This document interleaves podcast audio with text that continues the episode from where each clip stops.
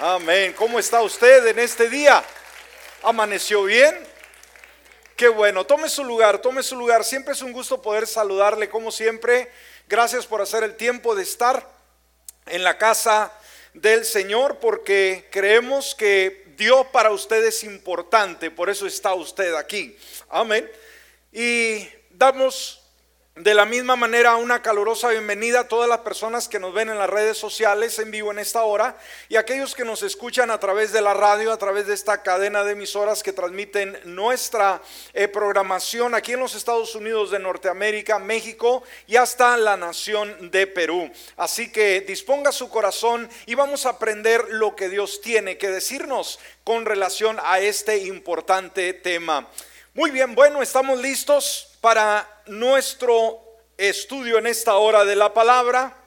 Muy bien, continuamos con esta serie de sermones titulada ¿Por qué creo en lo que creo? Y estos son fundamentos sólidos para cada creyente, para tener esa solidez de saber por qué practico ciertas cosas, ¿sí?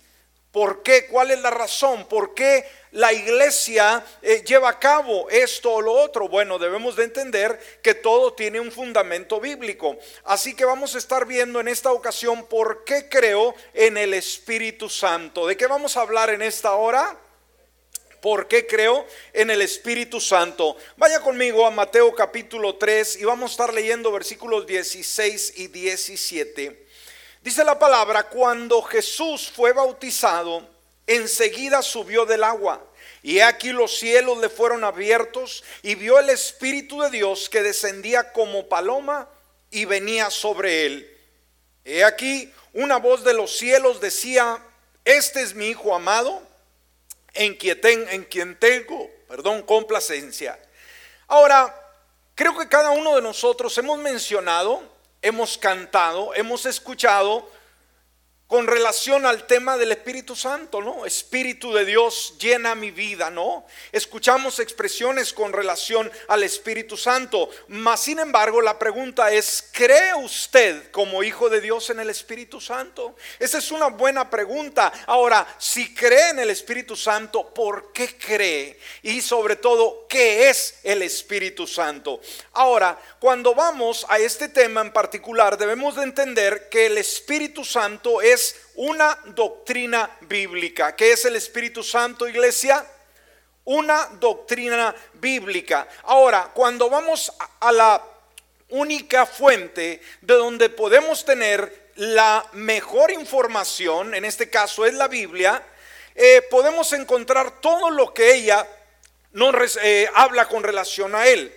Entonces veamos, la religión cristiana, escúcheme, los creyentes son los únicos que poseen, que tienen en su plenitud el Espíritu Santo. ¿Me escuchó? No hay otra religión, no hay otro credo que tenga el Espíritu Santo, solamente el cristiano. Ahora, en la teología bíblica, iglesia, a esta doctrina del Espíritu Santo se le llama neumatología, neumotología. Amén neumatología, con la P, neumatología. Ahora, esta palabra se deriva de una palabra griega compuesta de dos términos griegos. El primero, neuma, sí, es la primera palabra, neuma. La palabra neuma significa espíritu. ¿Qué significa la palabra neuma? Espíritu, pero también viento, aliento sucesivamente. Y la segunda palabra es logía, que significa tratado o estudio. ¿Qué significa logía? Tratado o estudio. Entonces, cuando vamos a este término, como ya lo mencionamos, neumatología, estamos hablando del estudio del Espíritu Santo. ¿Estamos?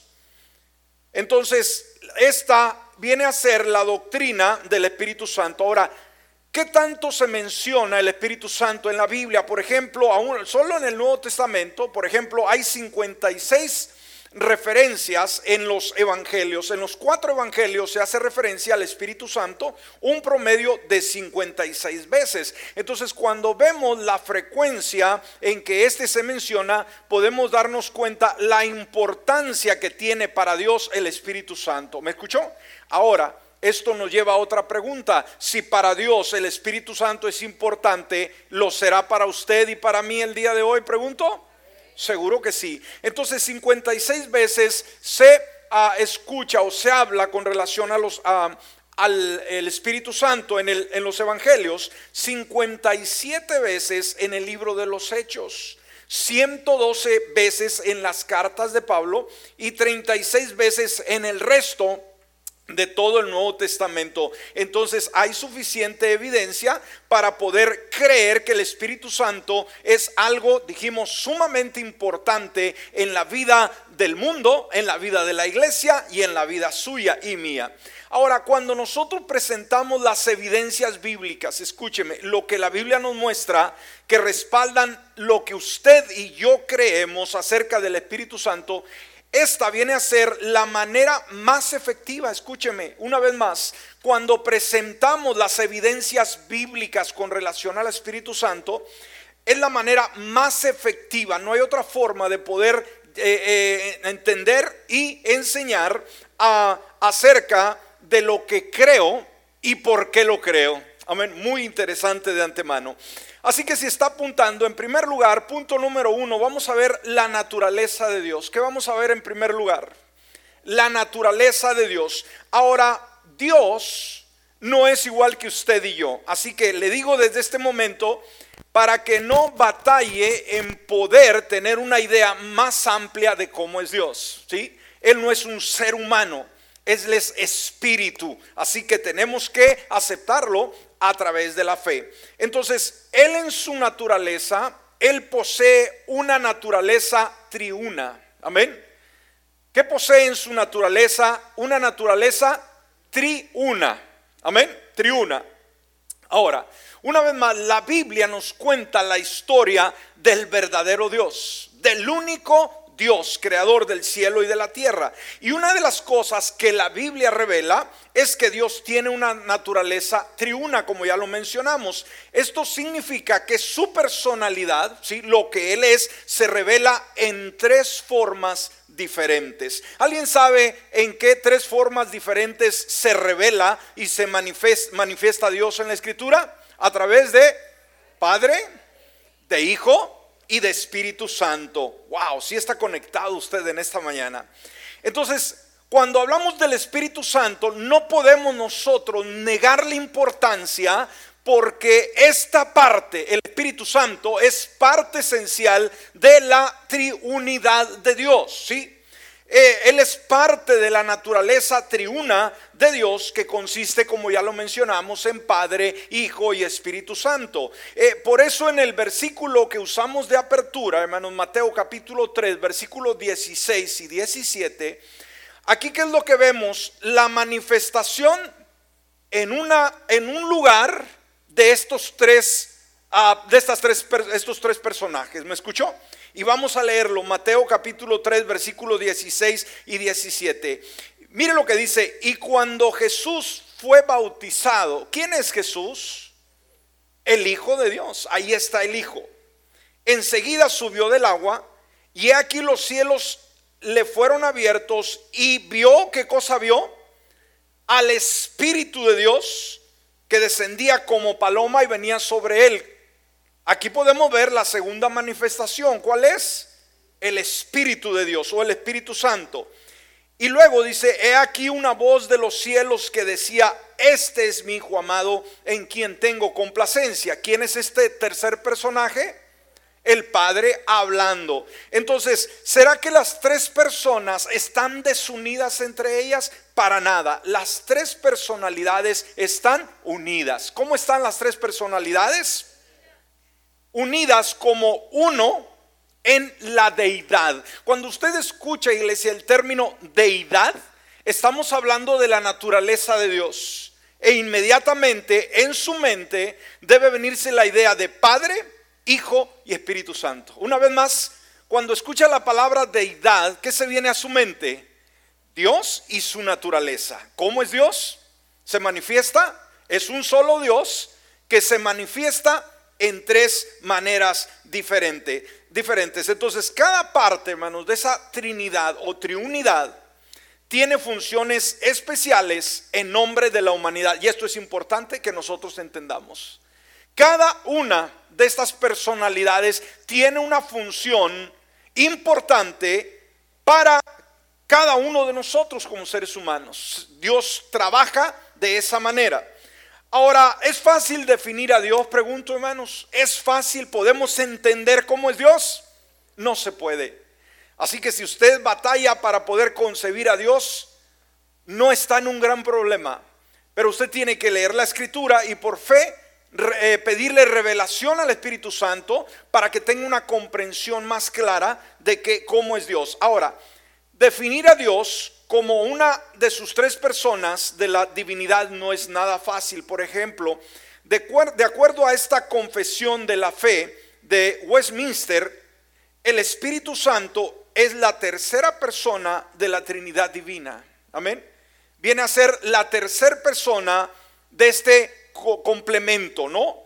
Ahora, en la unidad de Dios hay tres personas, ¿sí?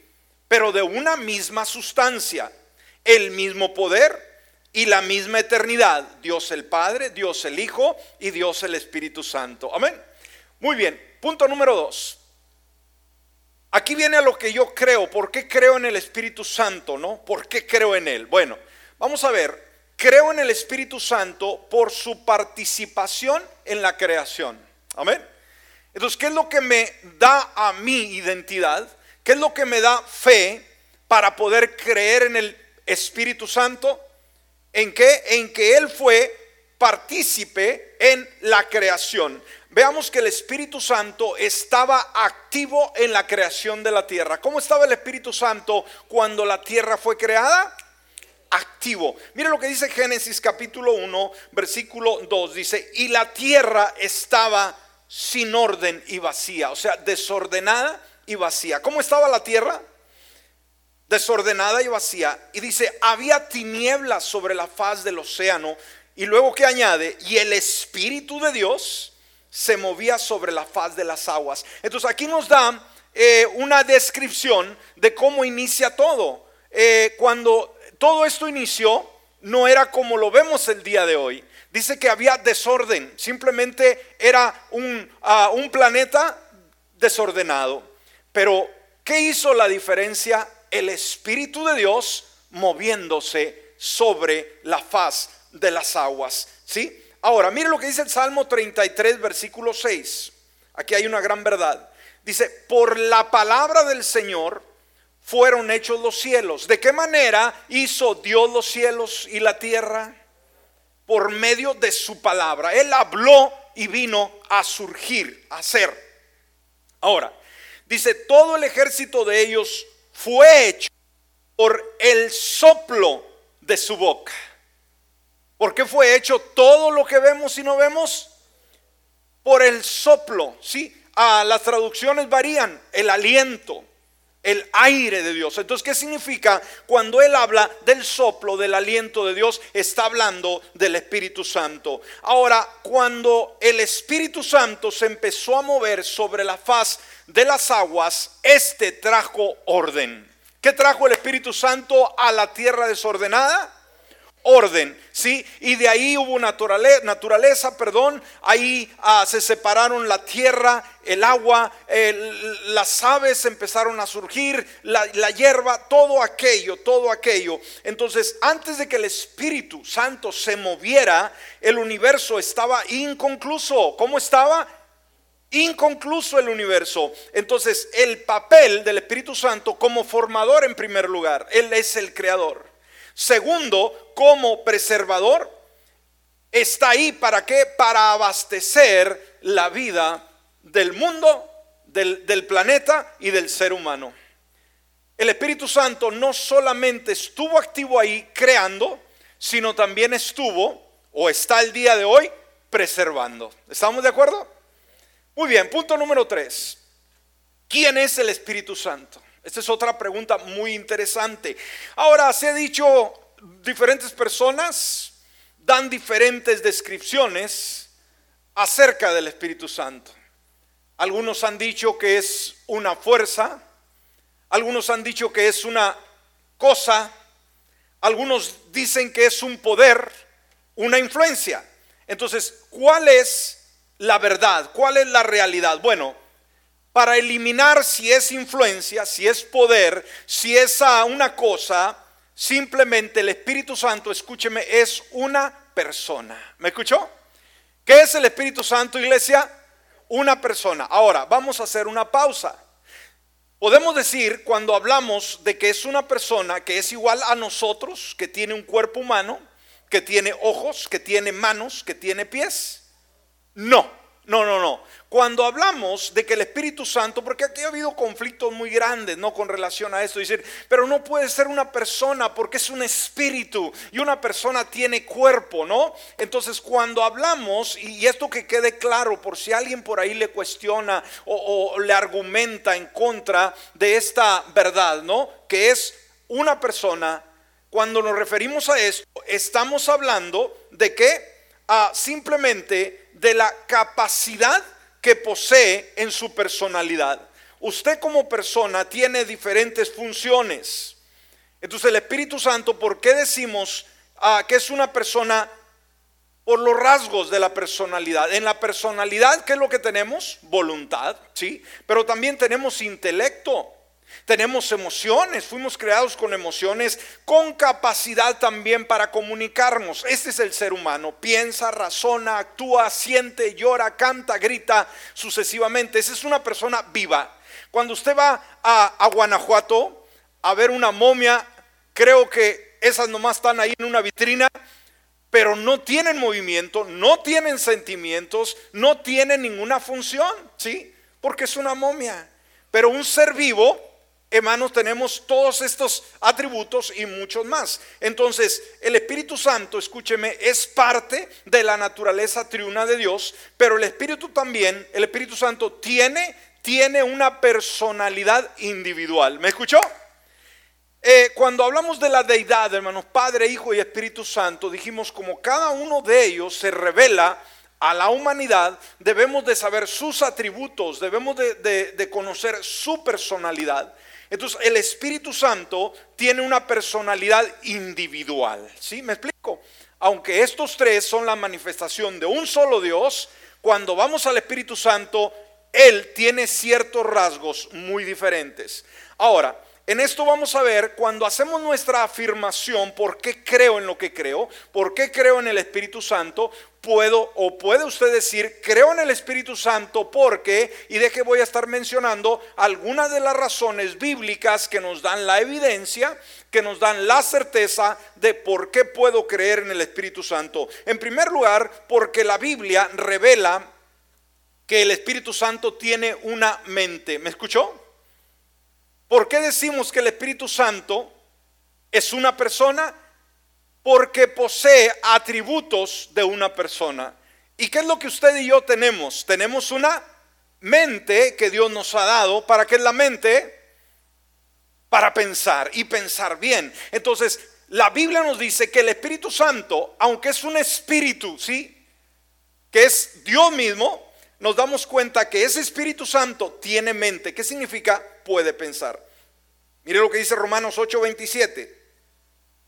Y el que escudriña los corazones sabe cuál es el intento del Espíritu, porque Él intercede por los santos conforme a la voluntad de Dios. El que escudriña los corazones. ¿Qué significa?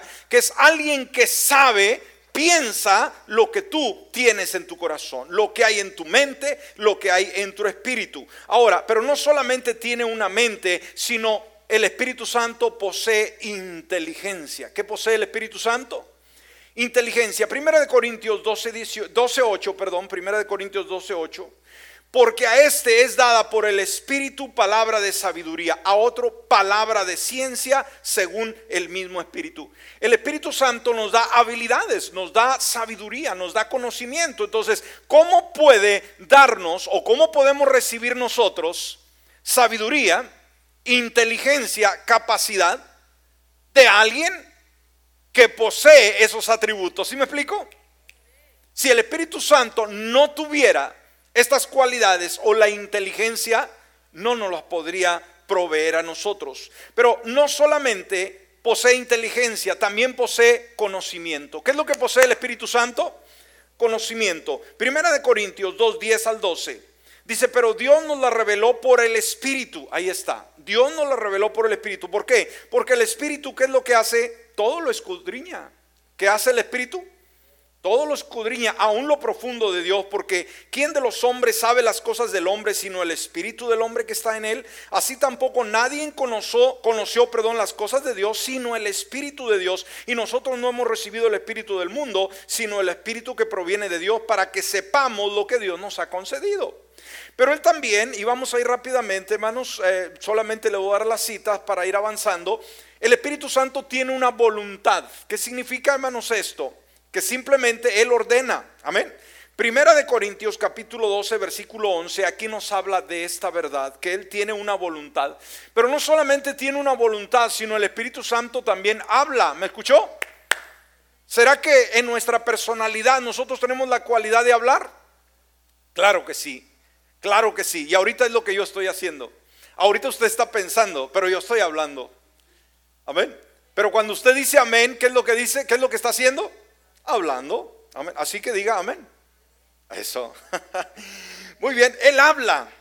Por ejemplo, Hechos 8:29, fíjese, dice, el Espíritu dijo a Felipe, acércate y júntate a ese carro. El Espíritu hablando con una voz audible, pero no solamente habla, sino él ordena. ¿Qué es lo que hace el Espíritu Santo? Da órdenes. En Hechos 16, versículos 6 y 7, no solamente da órdenes, pero Él también supervisa. Fíjese la capacidad que tiene el Espíritu Santo. Eh, Hechos 20, 28. Y no solamente supervisa, sino también guía. Qué importante saber que Él tiene la capacidad de guiar nuestra vida. Entonces podemos estar confiados de que tenemos un buen destino porque le hemos depositado nuestra vida en las manos del Señor, en las manos del Espíritu Santo y Él nos nos va guiando. Juan 16, 13. Pero no solamente guía, sino también Él nos enseña. Amén. ¿Qué es lo que hace el Espíritu Santo?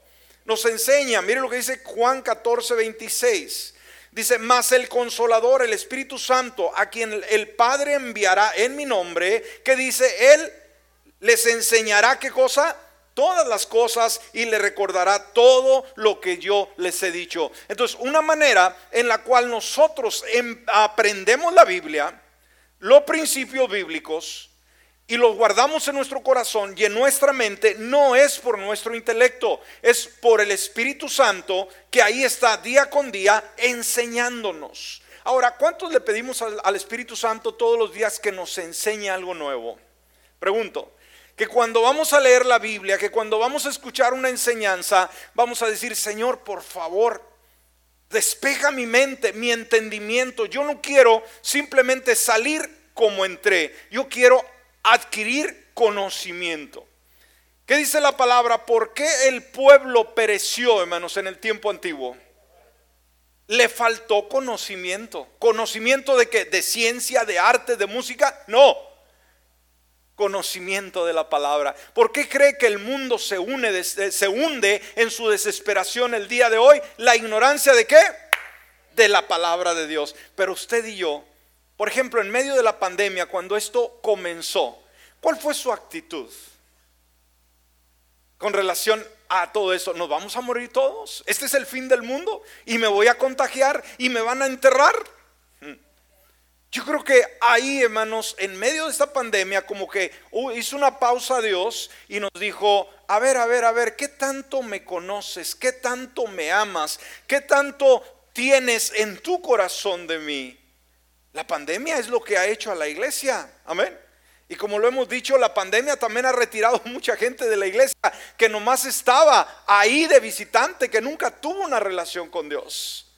Pero una vez, hermanos, que entramos a la pandemia, ¿usted cree que el Espíritu Santo se asustó y se escondió y se retiró de este mundo cuando la pandemia vino? Para nada. Estuvo más activo que nunca, hermanos, enseñándonos y recordándonos, ¿qué cosa? Las promesas de Dios, amén. Pero no solamente eso hace, sino Él intercede. Oiga, eso significa que, escúcheme, hermano, el estudio del Espíritu Santo es tan profundo y necesitamos estudiarlo, necesitamos cada día meternos más en ello, porque vamos a ver los grandes privilegios que nosotros tenemos de parte del Espíritu Santo. El Espíritu Santo intercede. ¿Qué quiere decir esto? Mire, ¿cuántos de ustedes agradecen a alguien que ore por usted? ¿Usted le daría gracias a alguien porque ora por usted? Ahora, ¿cuántos de ustedes en su oración, vamos, y sea sincero, se acuerdan de orar por esta casa? A ver, levante su mano. En su oración se acuerdan de orar. Yo sé que es difícil saber los nombres de todos. Yo sé que es difícil, ¿no? Pero ¿cuántos diariamente le dice, Señor, bendice a mis hermanos? ¿Sí? A mis hermanas. No tiene que estar dos horas de rodillas, pero de perdido menciona, Señor, te pido que en este día me ayudes, te pido que en este día me guardes, pero te pido por mis hermanos y mis hermanas, por sus familias. ¿Cuántos lo hacen? Ahora, usted que sabe que están orando por usted, ¿qué les diría en esta hora? ¿Qué les diría? Vamos, a ver, voltea a su alrededor, voltea a su alrededor y dígale, gracias. Dice, pero yo no estoy orando por ti. bueno, empieza a orar ya, es el día de hoy. Va a decir, pero yo no estoy orando por ti, pero yo sí. Amén. Ahora, dijimos una vez más, ah, quizás está pasando usted un momento crítico, un momento difícil, y que alguien, alguien le mande un texto, una llamada, o donde lo topan en el supermercado y usted anda con la cara caída, anda con una carga impresionante, y alguien le toca el hombro y le dice, estoy orando por ti. Wow, ¿qué cree usted que se siente, hermanos? Cuando alguien le dice eso. ¿Le hace su día? Amén. Ahora, eso es un ser humano, pero sabe, el Espíritu Santo hace una función muy importante a favor suya y mía, aunque usted no lo sepa y aunque usted no lo crea. A ver, pensamos que ah, permanecemos en Cristo o porque Dios nos libra del mal o porque nos guarda sanos o porque no nos pasa un accidente, X cosa por la casualidad. No es así.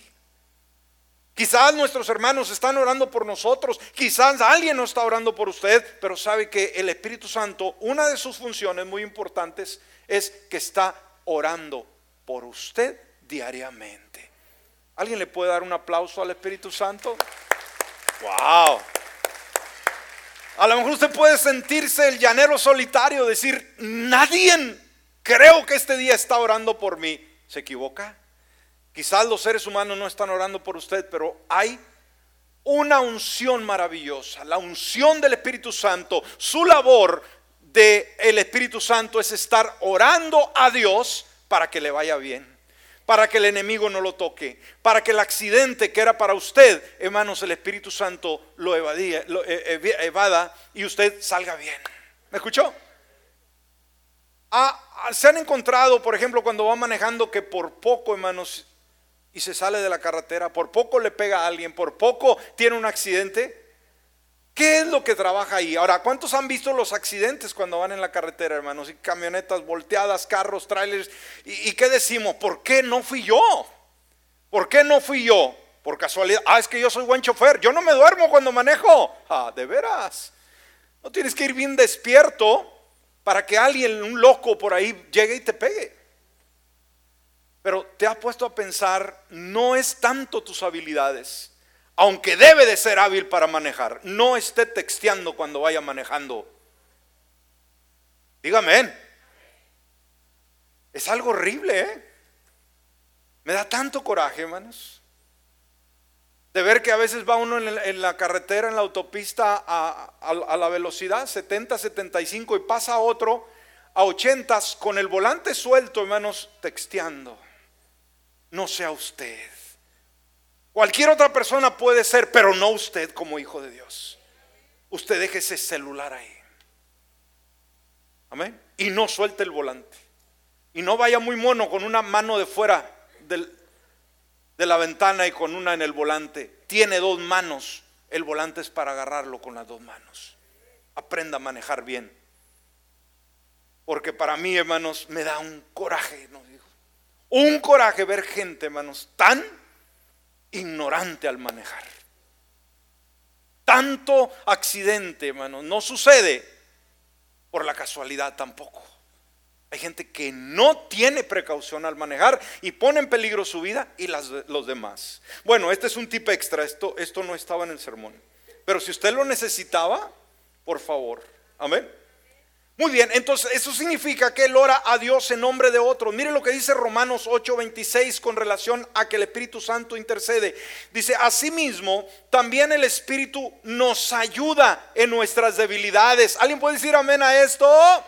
¿Cuántos tenemos debilidades? Todos, hermanos, somos vulnerables a cuánta circunstancia en la vida. Aquí no hay uno perfecto, aquí no hay uno, no hay uno que diga, yo no necesito del Espíritu Santo para que me fortalezcan mis debilidades. No hay ni uno, solamente Dios es el único que, tiene todo, hermanos, control. Nosotros no lo tenemos. Asimismo también el Espíritu nos ayuda en nuestras debilidades, porque eh, cómo deberíamos orar no lo sabemos, pero el Espíritu mismo intercede con gemidos indecibles. ¡Wow! Vamos, el aplauso. ¡Wow! Dice que nosotros no sabemos cómo orar. A veces están chi, chi, y llore y llore, ya no saben ni qué decirle a Dios. Pero sabe que, aunque usted no sepa, el Espíritu Santo ora con una pasión, hermanos, que la Biblia lo describe. No solamente dice que el Espíritu intercede, nada más, dice que intercede con gemidos indecibles. ¡Wow! ¿Te puede imaginar esto, hermanos? El Espíritu Santo no dice, ayuda a este pobre cabezón que anda de rebelde. No, el Espíritu Santo, hermano, gime por la ayuda de Dios. Una vez más, ¿por qué estás tú aquí? ¿Por qué estoy yo aquí? No es porque seamos buenos. No es porque seamos mejores que los demás. Es que el Espíritu Santo, hermanos, que está en nuestro corazón, que nos selló cuando nosotros le abrimos la puerta de nuestro ser, ese no se ha despegado ni un momento. Quizás tú te fuiste a la cantina, quizás te fuiste a salvar Quizás anduviste chancleando anoche allá en el club. Te podías haber muerto, pero el Espíritu Santo ahí estuvo cuidándote. Y no cuidándote para que cheques la agenda del siguiente domingo, quién más llega al bar, no, sino para que cambies tu vida y te alinees con Dios. Amén. El Espíritu mismo intercede con gemidos indecibles. ¿Cómo poder explicar esto? Yo no lo entiendo. Pero el Espíritu Santo gime a favor nuestro. Wow. Punto número cuatro. Vamos rápidamente porque el tiempo no se detiene. Punto número cuatro. Creo en el Espíritu Santo porque inspiró a la Biblia. Amén. ¿Por qué creo en el Espíritu Santo? Porque inspiró a la Biblia. Entonces, el Espíritu Santo ministró en primer lugar por revelación. Amén. ¿Cuál fue la primera forma por la cual el Espíritu Santo ministró la, la palabra? Por revelación, Él habló a los escritores humanos. Usted puede decir, ¿será que la Biblia es verdad? ¿Será que tiene errores? No, Señor, no tiene errores. ¿Por qué? Porque esa no la escribió el hombre, ¿sí? Aunque ellos, Dios usó a seres humanos para escribir, pero la inspiración vino de Dios. Amén. Puede usted confiar totalmente en la palabra. Él habló a los escritores humanos el mensaje de Dios. Mire lo que dice segunda de Pedro 1:21, porque jamás fue traída la profecía por voluntad humana. O sea, esta revelación de Dios, hermano, nunca pudo haber llegado por la idea de un hombre. Al contrario, los hombres ¿qué pasa hablaron por cualquier espíritu les tocó? No. ¿Por cualquier emoción? No. Hablaron de parte de Dios siendo inspirados por el Espíritu Santo. Wow. Segundo, Aquí podemos ver que el Espíritu Santo también ministró por inspiración. ¿De qué otra forma ministró el Espíritu Santo? Inspiración. Él guió a estos escritores. ¿Por qué? Para que el mensaje permaneciese exacto, que no variara en ninguna forma. Segunda de Timoteo capítulo 3 versículos 16 y 17 dice, toda la escritura es inspirada por Dios. ¿Desde dónde? desde Génesis hasta Apocalipsis, toda la Biblia la inspiró Dios. Y no solamente está inspirada por Él, sino es útil. ¿Qué es la Biblia? Es útil para enseñar, para la reprensión, para la corrección, para la instrucción en justicia, a fin de que el hombre de Dios sea perfecto, enteramente capacitado para toda buena obra. Y también de la misma manera el Espíritu Santo ministró a través de la iluminación. Amén. Él iluminó los corazones humanos para entender el mensaje del Evangelio. Juan capítulo 14, versículo 26. Ah, fíjese, esto es una revelación de Dios. Dios inspiró a los hombres para escribir. Pero también el Espíritu Santo nos da la iluminación para poder entender la escritura. ¿Cómo la entendimos? Porque hay tanta gente allá afuera que no hace caso a Dios. ¿Por qué, hermano? Porque están cegados. No tienen la revelación de la palabra. Pero el Espíritu Santo también no solamente dijimos fue el que inspiró a escribir, sino que también nos dio la iluminación para entenderla. Juan capítulo 14, versículo 26 dice, pero el consolador, fíjese, aquí se le da otro título al Espíritu Santo. ¿A cuánto les gusta este término, consolador? Cuando usted está triste, cuando está afligido, agobiado, ¿qué es lo que necesita ser? Consolado. Ahora, cuando alguien nos consuela, se siente uno muy bien pero que el Espíritu Santo sea el que limpia nuestras lágrimas, el que quita nuestras cargas, esto no tiene nombre, ¿no? Pero el consolador, el Espíritu Santo que el Padre enviará, en mi nombre, que dice, Él les enseñará todas las cosas y les hará recordar todo lo que les he dicho. Una vez más, hermanos, ¿Qué es lo que nos recuerda? ¿Qué es lo que nos hace pensar en los momentos difíciles, complicados, en los momentos de decisión? Bueno, ¿a quién acudir? Voy a acudir a Google. Tenga cuidado. Cuando le diagnostican a usted, por ejemplo, una enfermedad que no conoce, ¿a dónde va? Ah, Google. Tenga mucho cuidado. Se va al buscador del Internet. ¿A quién debe de guiarse cuando hay una enfermedad que el médico le diagnosticó? En primer lugar, a Dios. Ahora, después quiere conocer usted la naturaleza de la enfermedad, pues ya busque. Pero tenga mucho cuidado cuando le hace más caso a Google que a Dios. Porque si Google le dice, esa es una enfermedad deteriorante, que a los dos meses usted va a ir perdiendo esto, al otro, al año usted ya no va a poder caminar, y el otro es, entonces, vamos a orar hermano por su situación. No, es que en seis meses voy a dejar de hablar, en seis meses voy a dejar de caminar. Miseria del diablo.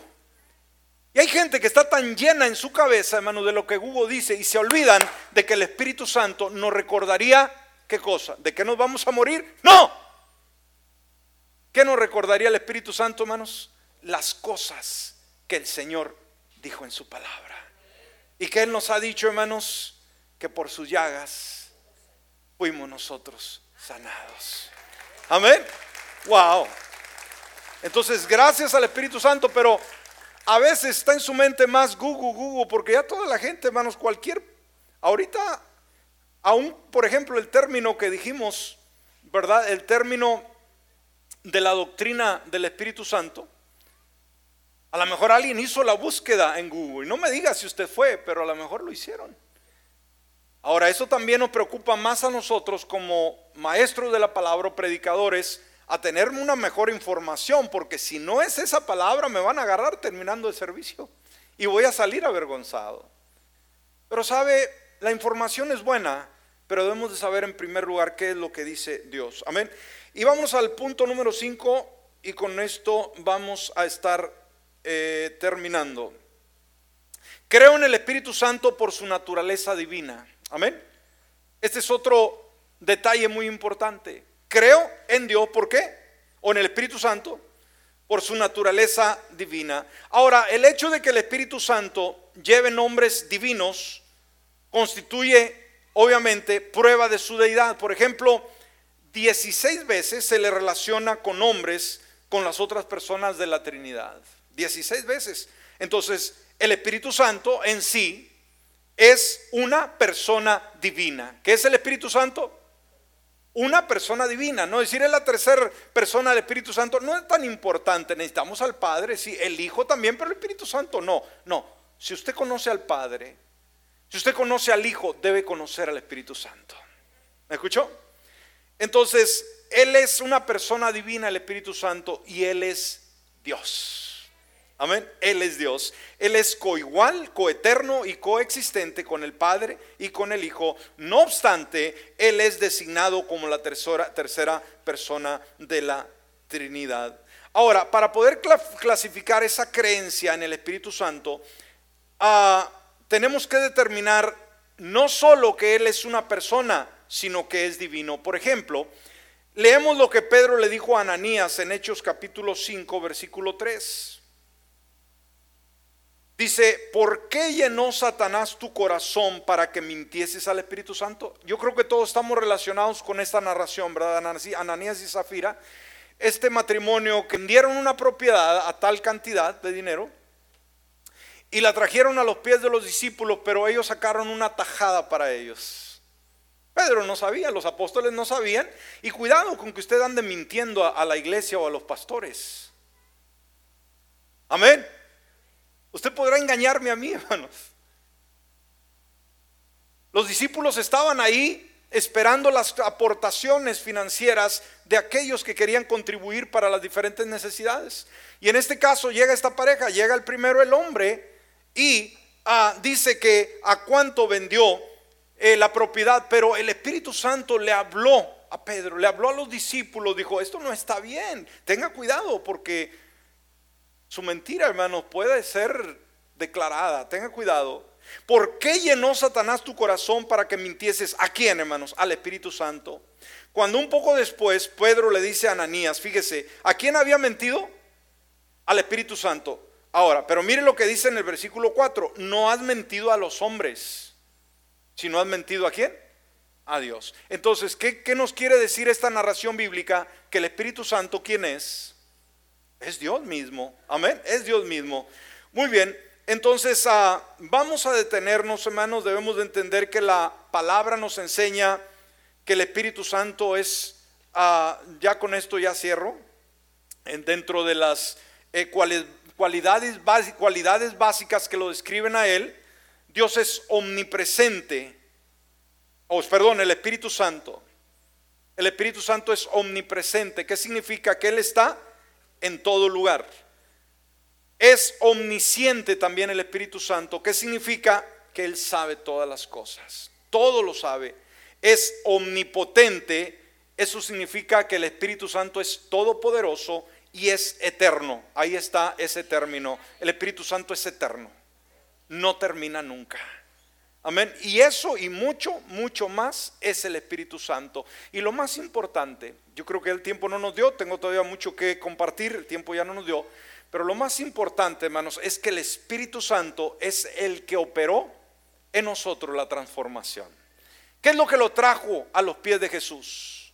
El Espíritu Santo. ¿Qué es lo que lo trajo en esta mañana? El Espíritu Santo. ¿Qué es el que lo guarda? El Espíritu Santo. ¿Qué es lo que permite que esta palabra se anide en su corazón? El Espíritu Santo. Hay mucho eh, para describir sobre el Espíritu Santo y todo lo que Él hace a favor suyo. No hay razón como para decir, ¿crees en el Espíritu Santo? No, yo no creo. Sí creemos porque hace tanto a nuestro favor. Ponte de pie. Y como dijimos, el Espíritu Santo es el que abre el corazón, hermanos, y le pedimos al Espíritu Santo que Él toque el corazón de aquellos que no le conocen. Amén. Habrá alguien en esta mañana, aquí en el auditorio, o alguien que nos ve a través de las redes sociales o nos escucha a través de la radio, que todavía no ha abierto la puerta de su corazón a Jesús para que el Espíritu Santo more en usted. Es el momento de hacerlo. Cierre sus ojos. En este instante dígale, Padre Celestial, yo te invito a que en esta hora vengas a mi corazón. Yo te abro la puerta de mi vida y permito que tú trabajes en mi ser. Perdóname, cámbiame, renuévame y haz de mí una persona totalmente nueva por Cristo Jesús. Amén y amén.